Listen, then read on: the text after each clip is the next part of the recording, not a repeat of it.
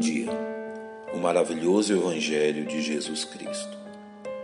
O capítulo 10 do Evangelho segundo Mateus faz parte do segundo dos cinco grandes discursos de Jesus registrados pelo evangelista. Após registrar nos capítulos 8 e 9 os sinais que autentificavam a missão divina do Mestre, Mateus revela a síntese do que Jesus encontrou em seu ministério. E vendo as multidões, teve grande compaixão delas, porque andavam cansadas e desgarradas, como ovelhas que não têm pastor.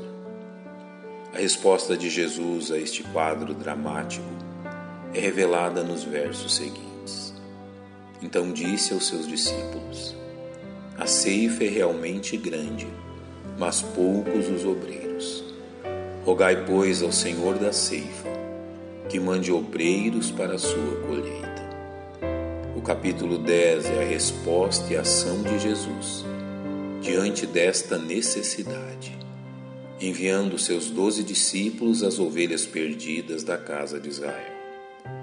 O que encontramos a seguir são as instruções de Jesus a estes doze homens bem como seu alerta e ensino quanto à natureza do Evangelho por eles anunciado. Faremos bem em prestarmos atenção nas palavras do Mestre. Primeiro, Jesus alerta seus discípulos a respeito da natureza divisória do Evangelho em meio às pessoas, causada pela aceitação ou rejeição de sua verdade. Não cuideis que vim trazer a paz à terra. Não vim trazer paz, mas espada. Porque eu vim pôr em dissensão o homem contra seu pai, e a filha contra sua mãe, e a nora contra sua sogra. E assim os inimigos do homem serão os seus familiares. O Evangelho seria a causa da ruptura das mais íntimas ligações humanas, a ponto de dividir famílias inteiras devido à submissão ou não a autoridade de Jesus. Os laços espirituais criados pelo Evangelho são mais profundos e fortes do que qualquer laço parental que conheçamos. Esta verdade apresentada por Jesus é o resultado da posição a que o Mestre deve ser alçado por aqueles que se submetem à sua verdade, sobrepondo em suas afeições a todos aqueles que amam.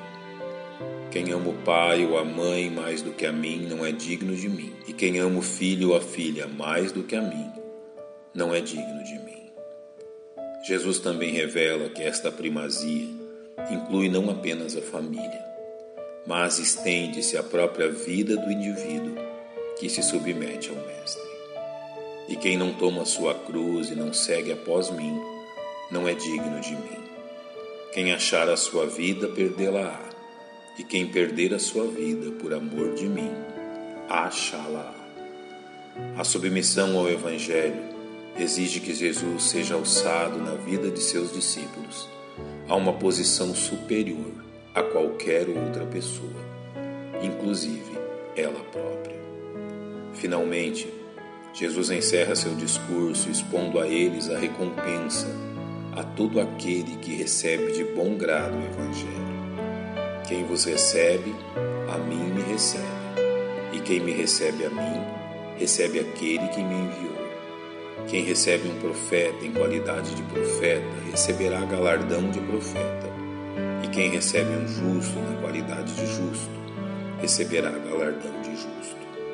E qualquer que tiver dado só que seja um copo de água fria um destes pequenos, em nome de discípulo, em verdade vos digo, que de modo algum perderá o seu galardão. Nem só de provas e tribulações se faz a vida de um discípulo de Cristo, uma vez que a recompensa a eles é certa e duradoura, de forma que o Mestre jamais irá ignorar qualquer um de seus atos de obediência e submissão ao Evangelho.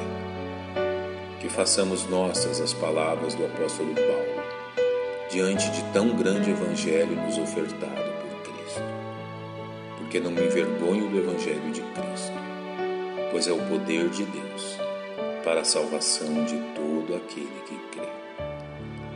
Nosso Pai, nós te agradecemos pela tão grande verdade nos revelada em Jesus e te louvamos pela tão grande salvação que Ele nos concedeu. É no nome dele que oramos. Amém. Que Deus lhes abençoe.